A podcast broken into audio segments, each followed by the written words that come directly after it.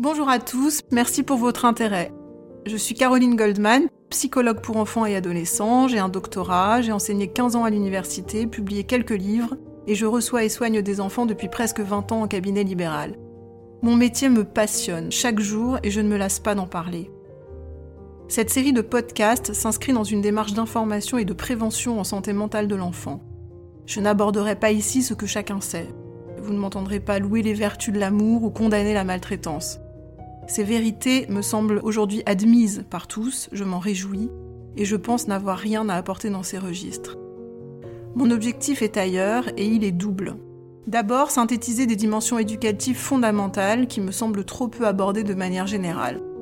Par exemple, comment apprendre aux enfants à gérer la frustration à partir de l'âge d'un an et de façon réaliste? Comment leur donner vraiment confiance en eux? Comment leur annoncer les mauvaises nouvelles, etc. Ensuite, j'observe avec une certaine perplexité qu'en 2022, il existe toujours un fossé immense entre certaines réalités indiscutablement démontrées par la science et ce qui est véhiculé dans les médias, parfois d'ailleurs en se réclamant d'inspiration scientifique. Je pense par exemple au haut potentiel intellectuel, à l'hypersensibilité ou à l'éducation positive bienveillante. J'aimerais donc également que ces podcasts participent à contrarier ces contre-vérités médiatiques qui ne sont pas sans effet sur la santé de nos enfants. J'espère que vous prendrez plaisir à m'écouter. Le haut potentiel intellectuel. Caroline Goldman, les enfants dont le QI est supérieur à 130, est-ce qu'ils sont vraiment en souffrance? Non, en tout cas rien ne le prouve. Notre époque aime beaucoup les étiquettes diagnostiques et parmi elles se trouve en bonne place depuis une quinzaine d'années l'idée assez saugrenue qu'avoir un haut QI, c'est-à-dire un haut quotient intellectuel, serait une espèce de maladie associée à des traits typiques de personnalité et à des symptômes plus ou moins douloureux. Or, nous savons aujourd'hui que cette vision a été tronquée par ce qu'on appelle un biais de recrutement. Les psychologues reçoivent par définition des enfants en souffrance et ne croisent pas les enfants à haut QI en bonne santé psychologique dans la nature, pourrait-on dire. Donc généraliser des observations issues de leur consultation n'est pas valide pour définir un profil d'enfant à haut QI. Mais alors d'où provient ce malentendu finalement entre ces réalités scientifiques et ce qui est véhiculé dans les médias? Je pense que ce malentendu vient de la rencontre entre deux sources. D'un côté, des souffrances parentales, de voir leur enfant souffrir sans explication, et de l'autre, une certaine paresse opportuniste de psychologues un peu légers sur le plan des capacités de discernement psychopathologique, et heureux de faire plaisir à leurs patients en leur apportant une bonne nouvelle, mais aussi, disons-le, de bien gagner leur vie, hein, puisque faire passer des tests de QI est un exercice facile et très rémunérateur, distribuer des scores chiffrés est également très facile, et imputer tous les traits problématiques d'un enfant à ces chiffres, donc à des compétences intellectuelles, l'est encore plus. Alors c'est gonflé hein, de, créer une maladie qui n'en est pas une et d'inventer tout un marché autour, avec, il y a encore cinq ans, une pression au dépistage systématique quand même. Hein. Heureusement, on n'a pas eu le temps d'en arriver là. Donc il fallait oser, mais comme vous le savez, dans une foule, il y a toujours quelqu'un qui ose et qui montre le chemin aux autres. En 2008, Jeanne Fachin, qui sortait d'une carrière de publicitaire, a sorti un livre slogan intitulé Trop intelligent pour être heureux, et il a, selon moi, lancé cette idée, avec l'efficacité du marketing, puisque les parents préfèrent en toute logique considérer leur enfant comme supérieurement intelligent, plutôt que simplement douloureux et symptomatique. Il est plus facile hein, de dire pour un psy et d'entendre pour un patient qu'un enfant est infernal en classe parce qu'il est vraiment beaucoup trop euh, intelligent, euh, plus que tout le monde, ce qui le décale et lui cause un ennui impossible à surmonter. Que dire pour le psy et entendre pour les parents? Votre enfant est déprimé par votre absence au quotidien, il est en manque d'amour, c'est ce qu'il fait exploser à l'école car la distance creuse et réactive se manque. Il appelle davantage de tendresse, donc je vous conseille de rentrer plus tôt chez vous le soir et de résoudre vos problèmes de famille et de couple qui vous font vraisemblablement tous un peu fuir la scène familiale. On va faire ça ensemble si vous êtes d'accord.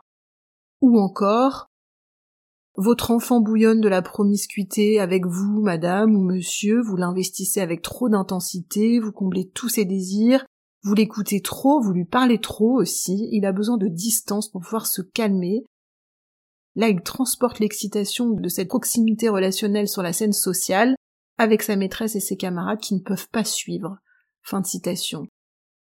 Tout ça est moins consensuel et moins facile à dire et à entendre, mais c'est en principe notre travail de psy, et il demande du courage, et aussi une longue formation.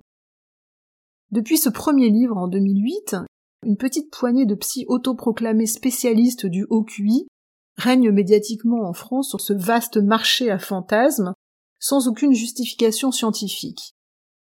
Ils ont toujours manœuvré en marche complète hein, du monde scientifique, ils ne publient aucun article dans des revues à comité de lecture, ils s'exemptent complètement de cette validité euh, scientifique mais il recueille le soutien d'associations militantes très actives de parents qui ont été pris dans ce piège marketing et entretiennent la flatterie. Je pense à Haddad, Kermadec, Revol, Nussbaum, etc. Il y a récemment un auteur qui s'appelle Jérôme Pellissier, qui est maître de conf en psychosociologie, et qui a publié à ce sujet, en 2021 chez Duno, un livre absolument remarquable, hyper facile à lire et accessoirement très drôle, ce qui note rien à son charme, il s'appelle La fabrique des surdoués de points, danger et imposture du marché de l'intelligence. Bon, le titre dit tout, le contenu est absolument savoureux et je vous le conseille très vivement. Des chercheurs en psychologie se sont enfin décidés à parler il y a environ 4-5 ans. Autour de 2018, je pense notamment à Nicolas Gauvry qui a eu le courage de pointer euh, parmi les premiers cet égarement médiatique, cette prise de parole a obligé nos, spécialistes autoproclamés à publier des ouvrages un peu plus souples dans leur description de ces enfants dont ils ont peu à peu fini par admettre qu'ils ne se ressemblaient pas tellement, mais ils continuent néanmoins à les faire exister sous un groupe d'appellations liées à leur QI, surdoués, à haut potentiel intellectuel, précoce, zèbre, etc., et aussi à leur imaginer un développement particulier. Et ce mythe a malheureusement eu le temps d'infiltrer de très nombreux segments pédiatriques, institutionnels et même politiques.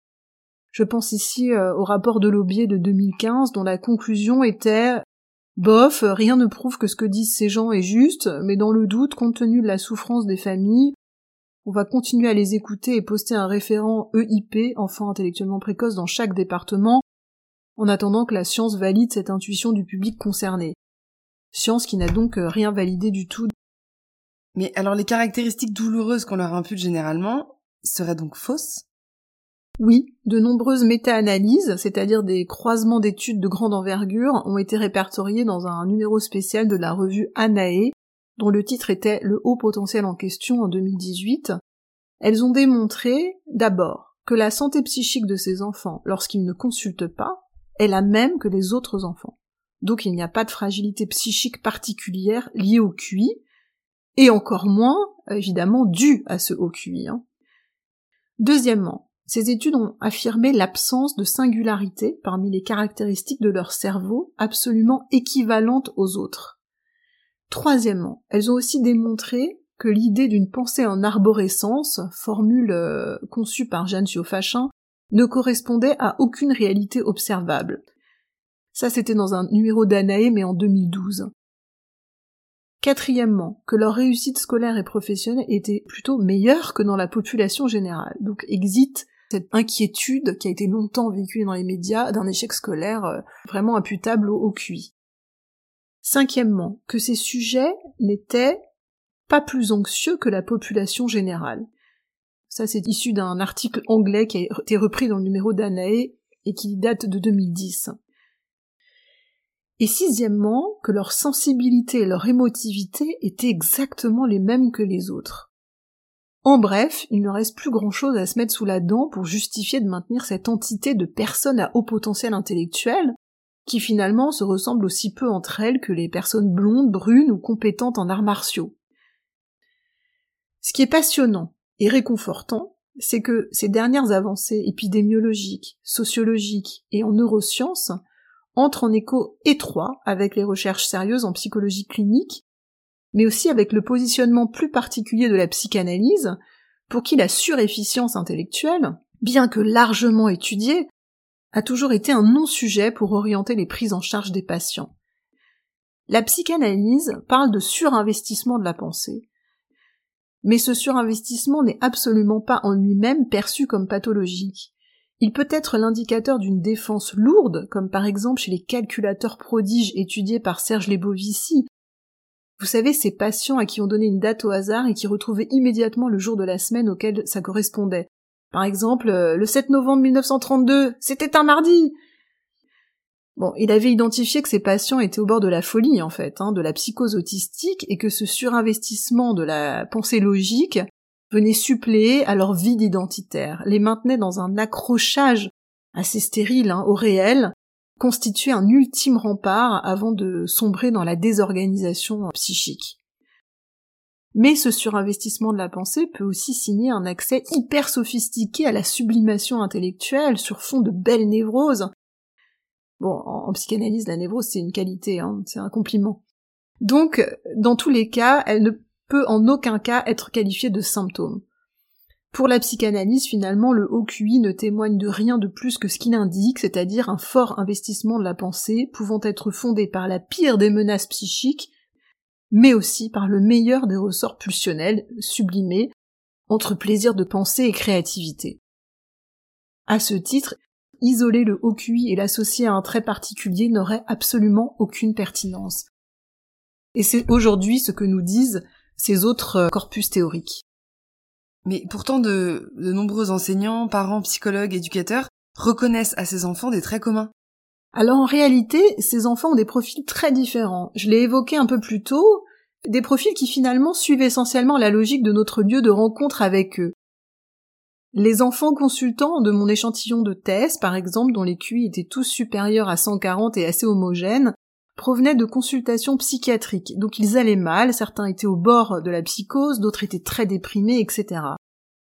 Par contre, les enfants non consultants que j'avais recrutés dans un établissement scolaire lambda, et qui donc ignoraient qu'ils avaient un haut QI, avaient révélé des profils très différents, dont certains étaient parfaitement sains, ce qu'on appelle nous normalo-névrotiques. J'imagine que dans les hautes euh, sphères des, études supérieures, on trouve un très grand nombre de sujets avec des hauts QI qui vont très bien également, hein, à l'ENA, euh, à Polytechnique, à Normal Sup, etc. J'en ai euh, de mon côté déduit donc que souffrance et OQI pouvaient être décorrélés et que le OQI ne pouvait s'inscrire dans aucun profil. Je suis donc très heureuse encore une fois de voir éclore toutes ces données épidémiologiques, neuroscientifiques et psychosociales qui entrent en écho étroit avec mes propres observations cliniques euh, psychanalytiques. Il y a par ailleurs quelque chose à comprendre du côté de la culture qui me semble directement lié à toute cette affaire. Cette incongruité conceptuelle-là, d'ériger une qualité comme source d'exception inconfortable. Trop intelligent pour être heureux. Aurait-elle eu autant de succès il y a 50 ans? Je ne crois pas. Elle arrive à une époque assez narcissique, hein, où les enfants sont devenus des faire-valoir de leurs parents et où la différenciation des générations est un peu gommée, notamment en termes d'autorité. Beaucoup de psy sérieux, ceux-là, hein, ont abordé l'idée qu'aujourd'hui les parents étaient plus dans la séduction que dans l'éducation. Et tout ça a un retentissement sur l'évolution de la psychopathologie de l'enfant, c'est-à-dire sur l'évolution des symptômes par lesquels s'exprime la souffrance. La majorité des enfants qui consultent aujourd'hui, qu'ils aient un haut QI ou non, présentent des problématiques de limites éducatives. Ces enfants mal limités se distinguent tous par un certain nombre de traits. Les premiers, c'est une excitation psychique particulièrement vive. Ils ont un esprit critique, de l'humour, une certaine avidité intellectuelle, parfois alimentaire aussi, hein, une intolérance à l'ennui, une irritation face aux répétitions d'informations, une écriture bâclée, des difficultés d'endormissement. Le deuxième euh, syndrome, c'est un manque de distance avec les gens et les événements. Ils sont hyper réceptifs, sensibles à l'injustice, hyper empathiques. Le troisième, c'est un intérêt précoce pour les thèmes renvoyant aux limites, tels que les dinosaures, les planètes et la mort. Tous ces concepts sont difficiles à, dépasser sur le plan de la symbolisation. C'est-à-dire que ce sont des ultimes euh, remparts euh, temporels ou euh, géographiques ou conceptuels. Lorsque ces enfants mal limités ont un haut QI, la pensée est prise dans l'excitation psychique globale de ces enfants et se métabolise à travers une grande avidité. Sauf que cette soif d'apprendre et de maîtriser l'information apparaît aussi comme un moyen inconscient d'abord de nourrir une illusion de force et d'ascendant sur les interlocuteurs adultes, ces enfants supportant plus généralement très mal l'échec et de se confronter à leur impuissance, mais aussi de constituer le seul moyen de se canaliser, c'est-à-dire de trouver un contenant à leur excitabilité. D'ailleurs, dès qu'ils quittent euh, la tâche intellectuelle, le débordement pulsionnel euh, reprend de plus belle. Pourquoi est-ce que je vous détaille ici les traits de ces enfants mal limités qui constituent une bonne moitié des enfants consultants des psy contemporains en France? Parce que cette description est exactement celle dressée par nos mauvais spécialistes du potentiel intellectuel dans les médias. Vous m'aurez comprise, je pense donc que ces pseudo-spécialistes ont attribué cette symptomatologie, cette excitation, au haut QI de leurs petits patients, alors qu'elle découlait d'une problématique de limite éducative, et ont donc, sans le savoir, consacré l'ensemble de leur théorisation, livres, interviews, interventions dans les colloques, etc., à décrire une autre réalité que celle qu'ils pensaient définir. Ils décrivaient des enfants mal limités, et non des enfants à haut QI. Mais alors comment expliquer que de nombreux psychologues se soient laissés séduire par cette vague médiatique? Je vous l'ai dit, ce fantasme de sujet trop intelligent pour être heureux, ou, comme dirait Monique de Kermadec, marginalisés par leur sentiment de différence, autre formule cocasse, hein. Tout ça c'est un fantasme séduisant parce qu'il est simple à comprendre et qu'il est positif. Je pense aussi que le manque théorico-clinique en psychologie de l'enfant autour de cette problématique de limite éducative a sa responsabilité. Dans l'enseignement en psychologie, l'enfant débordant continue à exister tel qu'il était décrit dans la littérature au début du XXe siècle. Incompris, carencé, déprimé. Or, encore une fois, la psychopathologie de l'enfant a évolué et tous les acteurs de la pédopsychiatrie contemporaine s'accordent à dire que les consultations concernent dorénavant autant de problèmes de trop, donnant lieu à des troubles du comportement, que des problématiques de pas assez, donnant lieu à des dépressions. Je parle ici d'enfants choyés à la maison par des parents présents, sains, hypermobilisés, empathiques, mais présentant néanmoins une excitation permanente, une intolérance à la frustration et de la violence. Ces enfants sont trop curieux, trop exigeants, trop généreux, trop aimants, trop bruyants, trop sensibles, trop agités. Ils sont trop. Les psychologues n'ont pas été formés à cette problématique de trop d'amour. Ils ne savent pas guider les parents pour rétablir les limites éducatives sur la scène familiale. Et l'enfant qui est par ailleurs heureux, sensible, curieux, à l'aise dans la relation est ainsi fréquemment renvoyé chez lui au motif qu'il va bien, mais sans solution pour le rendre moins pénible avec son entourage. Il faut comprendre que les psychologues n'ont pas choisi euh, leur métier pour frustrer, hein. ils ont choisi leur métier pour, euh, pour réparer. Donc euh, leur demander d'être des agents de frustration, c'est vraiment leur faire violence. On se trouve alors face à une impasse. Que faire si les psychologues ne souhaitent pas plus que les parents incarner cette fonction limitante, donc frustrante, que l'enfant appelle à travers ses symptômes. Sans diagnostic ni prise en charge appropriée, ces parents tentent de trouver des solutions, et cet espace diagnostique sans nom hein, se voit traité depuis quelques années par toutes sortes d'inspirations pseudo-scientifiques, dans lesquelles ont germé le HPI, mais aussi les abus de TDAH, euh, les TOP, hein, les troubles de l'opposition, euh, ou l'hypersensibilité. Et de votre côté, pour vous, quelles sont les conséquences sur vos jeunes patients? Alors, sans dire que tous nos symptômes sont dus à une intelligence supérieure, c'est très confortable. N'importe qui préfère recevoir un compliment plutôt qu'un diagnostic, mais l'effet est de courte durée, car le vrai souci qui se trouve sous les symptômes, évidemment, perdure, lui. Je vois arriver dans mon cabinet de consultation des enfants et des adolescents qui cohabitent depuis des années avec cette étiquette flottante qui a tenu lieu de diagnostic, et a pris l'espace qui aurait dû être tenu par de véritables soins. Ça a généré chez certains des préoccupations anxieuses sur leur fonctionnement, ils disent se sentir différents, et ça a généré chez d'autres un fantasme élitiste qui les a éloignés des autres. Par exemple, un discours méprisant sur la bêtise des camarades ou sur la lenteur des profs, etc. Il m'est même arrivé plusieurs fois d'entendre parler de drames en partie causés par ce faux diagnostic. Récemment, euh, un ami qui travaille en cellule d'unité médico-psychologique a fait une intervention suite euh, au suicide d'une jeune fille d'une quinzaine d'années. Lorsqu'il est allé euh, voir les parents, ils lui ont dit que ça faisait des années que leur fille ne vivait plus vraiment en phase avec la vie de famille, elle vivait la nuit pendant que vivait le jour, etc. Et donc le psy leur a demandé mais qu'est-ce que vous aviez compris de cette situation, qu'est-ce qui n'allait pas? Et les parents, sincèrement de bonne volonté, leur ont dit, euh, évidemment tout à fait ébranlés par l'événement, elle était HPI et on nous avait dit qu'elle était différente, qu'elle serait jamais vraiment comme les autres, etc. Cette jeune fille avait fini par se tuer. Hein. Là, vraiment, je trouve que ce diagnostic flottant prend une tournure euh, tragique et plus seulement amusante.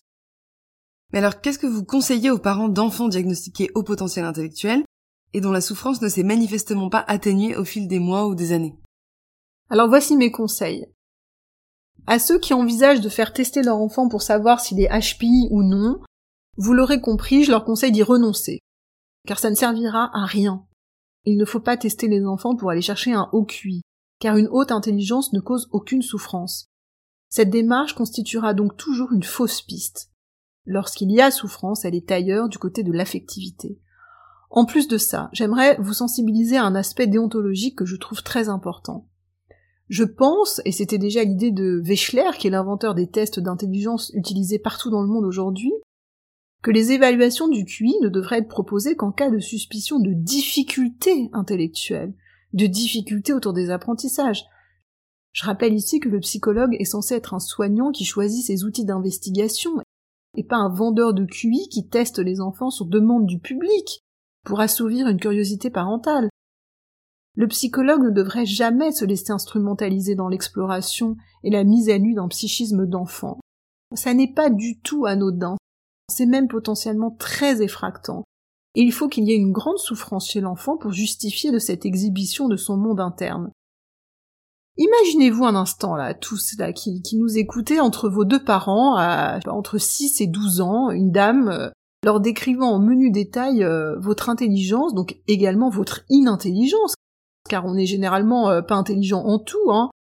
Alors, est-ce que cette scène est confortable, franchement? Un autre problème provient du fait de prendre le risque que des scores moyens déçoivent des parents ou freinent l'enfant dans ses futures ambitions académiques ou professionnelles. Je m'explique. Je me souviens avoir reçu un centralien euh, qui avait une petite trentaine d'années, euh, et il avait majoré sa promotion en maths. Le bilan avait révélé un QIP, c'est un QI de performance et un score de raisonnement logique de 105, soit vraiment dans la moyenne. J'avais recalculé quatre fois ce score, et je lui avais annoncé un peu penaud euh, bon, qu'il avait 105 en QIP. Et lui euh, avait d'abord euh, eu l'air surpris, et finalement il m'a dit, finalement ça me surprend pas tant que ça, parce que je me souviens avoir travaillé 200 fois plus que les autres pour prouver à mon père que j'en étais capable. Donc sa performance a jailli d'ailleurs que de son équipement intellectuel évalué par le QI.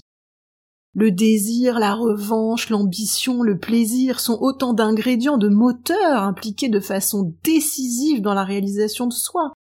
Et pourtant ils ne sont pas évalués par le QI. Alors est-ce que j'aurais maintenu ces portes ouvertes à ce monsieur si je l'avais testé sur la demande de ses parents lorsqu'il avait 8 ans? Avec un raisonnement logique de 105, je pense sincèrement qu'il n'aurait jamais entrepris d'impressionner son père, et ce chiffre l'aurait découragé comme un parchemin futuriste déterminant. Mon conseil aux parents des enfants dont les symptômes ont déjà été imputés à ce chiffre de QI, c'est de ne pas tomber dans des solutions stéréotypées de saut de classe, de surstimulation ou d'hypertolérance à leurs excès. Lorsque certains psy peu scrupuleux vous expliquent qu'un enfant à haut QI ne peut pas rester silencieux en classe, qu'il ne peut pas attendre et tolérer l'ennui cinq minutes, qu'il ne peut pas être euh, en paix avec des amis de son âge, il s'égare. Produire un effort, qu'il soit relationnel ou de patience en classe, n'a jamais propulsé aucun enfant sain, même très intelligent, dans un malheur insurmontable.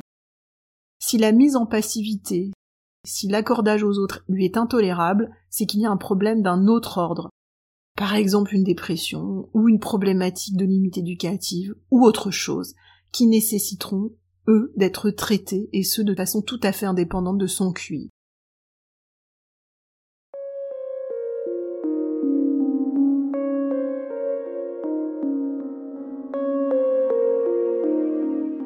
Voilà ce que je souhaitais vous dire d'essentiel aujourd'hui en 2022 à propos du haut QI. Je pense qu'il est vraiment temps que l'édifice de ce fantasme d'intelligence maudite se fissure une bonne fois pour toutes par respect pour la souffrance des enfants consultants qui en appellent à de véritables diagnostics et de véritables prises en charge, comme tous les autres enfants. Voici mes conseils bibliographiques pour aller plus loin si vous le souhaitez. Le premier livre incontournable au sujet de l'état des lieux de la recherche, c'est le haut potentiel en question des professeurs Brasseur et Cuche, profs de psycho en Belgique, aux éditions Mardaga en 2017. J'aime moins la, seconde réédition, mais elle existe. Le second, pour sa dénonciation du marché derrière l'entretien médiatique de ce fantasme, c'est celui que j'ai cité plus haut, celui du docteur Pellissier, maître de conférence en psychosociologie, La fabrique des surdoués, danger et imposture du marché de l'intelligence chez Duno en 2021. À propos de la prise en charge de ces patients à OQI, je vous conseille le podcast Méta de choc avec Stéphanie Aubertin, psychologue, neuropsychologue, plus exactement, et TCCiste. Et si vous êtes intéressé par l'approche psychodynamique qui est la mienne, je vous conseille mon article dans le journal des psychologues paru en 2012 de point soigner l'enfant surdoué, point d'interrogation.